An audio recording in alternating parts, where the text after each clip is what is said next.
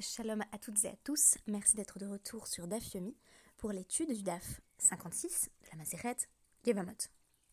Vous l'aurez compris, nous sommes dans une thématique suivie, chansons sulfureuses.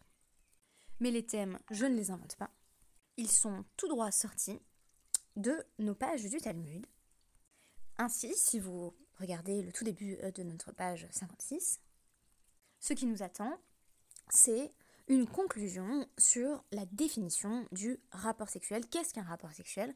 Alors, justement, euh, je voulais euh, en faire mon premier point parce que j'ai l'impression que on a une conception un petit peu euh, orientée en matière de sexualité et qu'on a tendance à considérer que le vrai rapport sexuel, et je mets beaucoup de guillemets, c'est celui qui a lieu avec pénétration. Et sachez que les sages, ça ne leur a absolument pas suffi et qu'ils ont voulu définir un degré de pénétration. Ça me permettra de parler de ce qu'on appelle dans le langage courant les préliminaires, c'est-à-dire qu'est-ce qui constitue encore des caresses érotiques et qu'est-ce qui devient vraiment du point de vue légal à la RIC une relation sexuelle, sachant que c'est la relation sexuelle qui rend passible euh, de tout un, attirail de sanctions euh, qui peuvent être bien entendu graves dans le cas des arayos, dans le cas des relations interdites.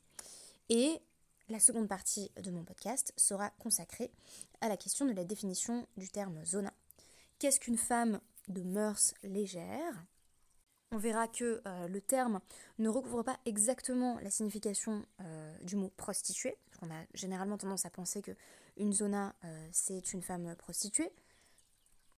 Dans la bouche de Shimon et Lévi, quand on leur demande pourquoi ils ont agi ainsi pour sauver l'honneur de, de, leur sœur Dina, ils répondent que c'est pour qu'on ne la traite pas comme une zona. Donc une zona étant ici une femme avec qui on peut coucher euh, comme on nous semble, euh, une femme également vulnérable, qui n'a personne pour la défendre.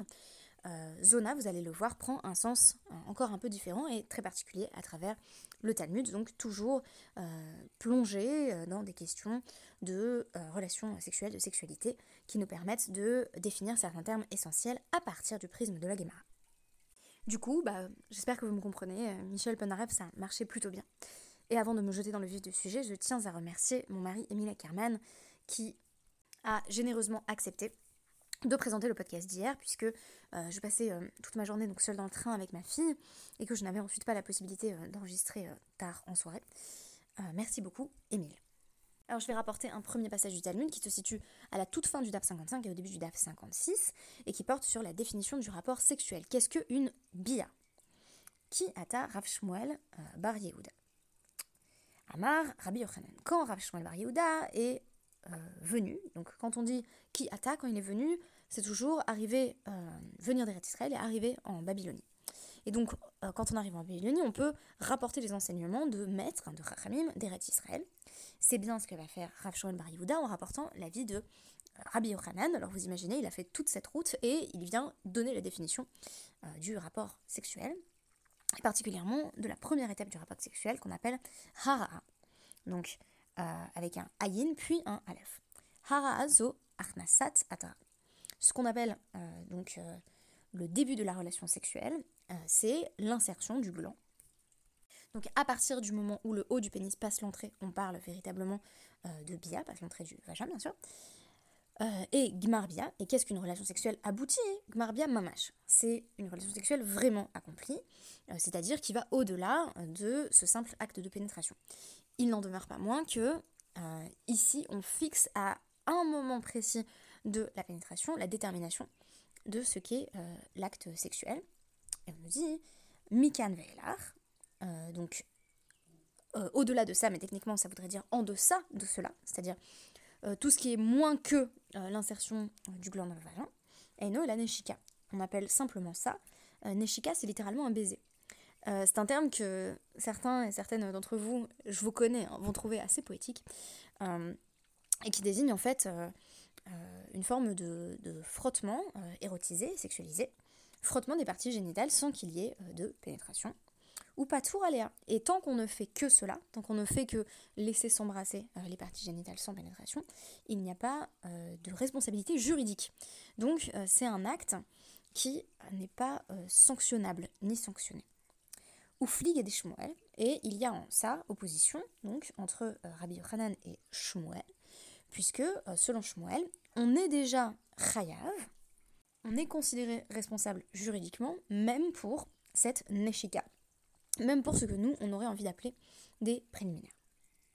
Alors, si vous vous intéressez euh, à la conséquence à la RIC, c'est-à-dire à la conclusion dans, la loi de ce débat, vous n'avez qu'à consulter le Rambam, Sever Kedusha, Ilchot Isurebia 1, 10, ou encore le Shulchan Aruch Even HaEzer 21, qui témoigne du fait que on a suivi la vie de Rabbi Yochanan, et que par conséquent c'est le début de la pénétration qui est véritablement appelé rapport sexuel. Mais ce que je trouve intéressant, c'est que la vie de Shmuel soit représentée.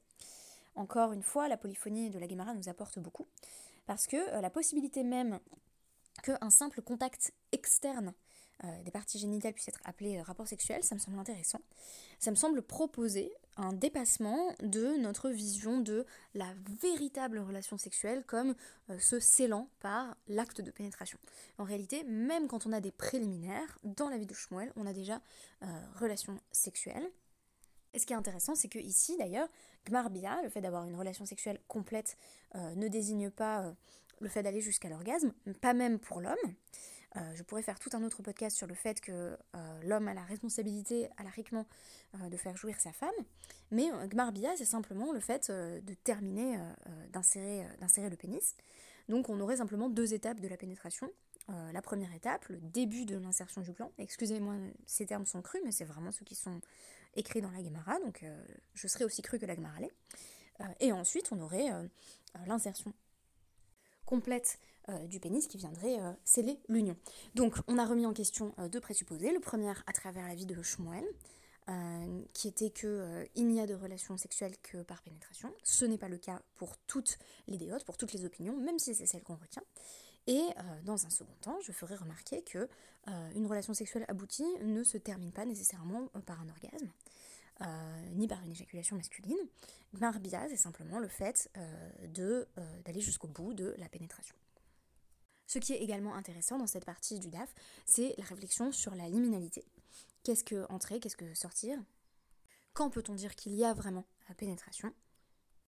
On peut poser l'hypothèse en vertu de laquelle, à travers la création euh, d'un discours légal à la RIC qui entoure des réalités biologiques, physiques, on a aussi une manière de sublimer euh, tout un attirail, là encore, de, fantasmes, euh, de représentations érotiques de la pénétration, qui nous est ici présenté comme un processus en deux temps.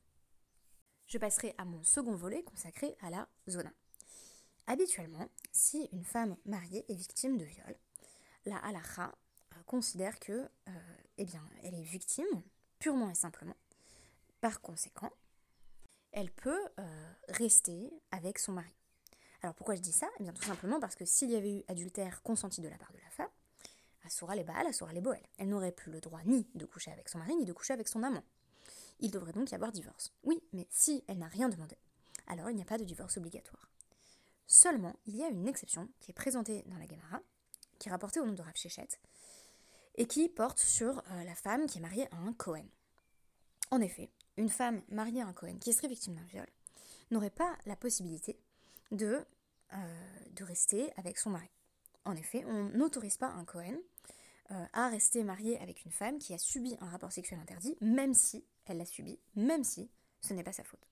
Et ce que je trouve ici intéressant, c'est que sans remettre en question ce présupposé à la RIC, va tenir à nous dire que cette femme n'est pas considérée comme une zona.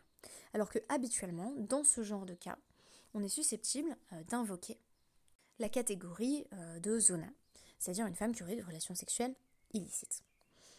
On le sait, la zona est l'une des femmes que le Cohen euh, n'a pas le droit d'épouser. C'est écrit dans Vayikra 21.7. La traduction la plus accessible de zona n'est autre que prostituée, une femme qui vend ses services contre de l'argent, mais ce n'est de toute évidence pas ainsi que les sages l'ont entendu. Ils ont élargi la catégorie de zona. On nous dit donc Amarava, Eshet Cohen, euh, chez euh, Neenesa, euh, Baala, Loke, Alea, Mishum Zona. Donc Rava nous dit la femme d'un Cohen qui a été violé, son mari est fouetté s'il refuse de, de divorcer en raison de Zona. Et en fait, ce qui est intéressant, c'est que les sages vont en venir à dire c'est en raison de la catégorie zona, donc des relations illicites, mais elle-même n'est pas une zona. Donc c'est en raison euh, de cette relation sexuelle qu'ils doivent divorcer, mais elle n'a rien fait de mal. Vous allez voir comment on y arrive.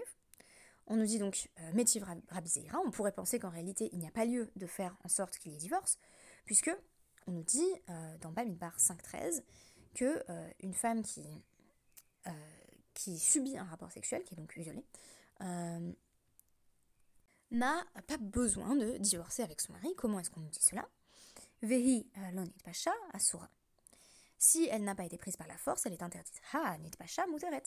D'où l'on déduit que si elle a été prise par la force, c'est permis, c'est permis pour le couple de rester ensemble.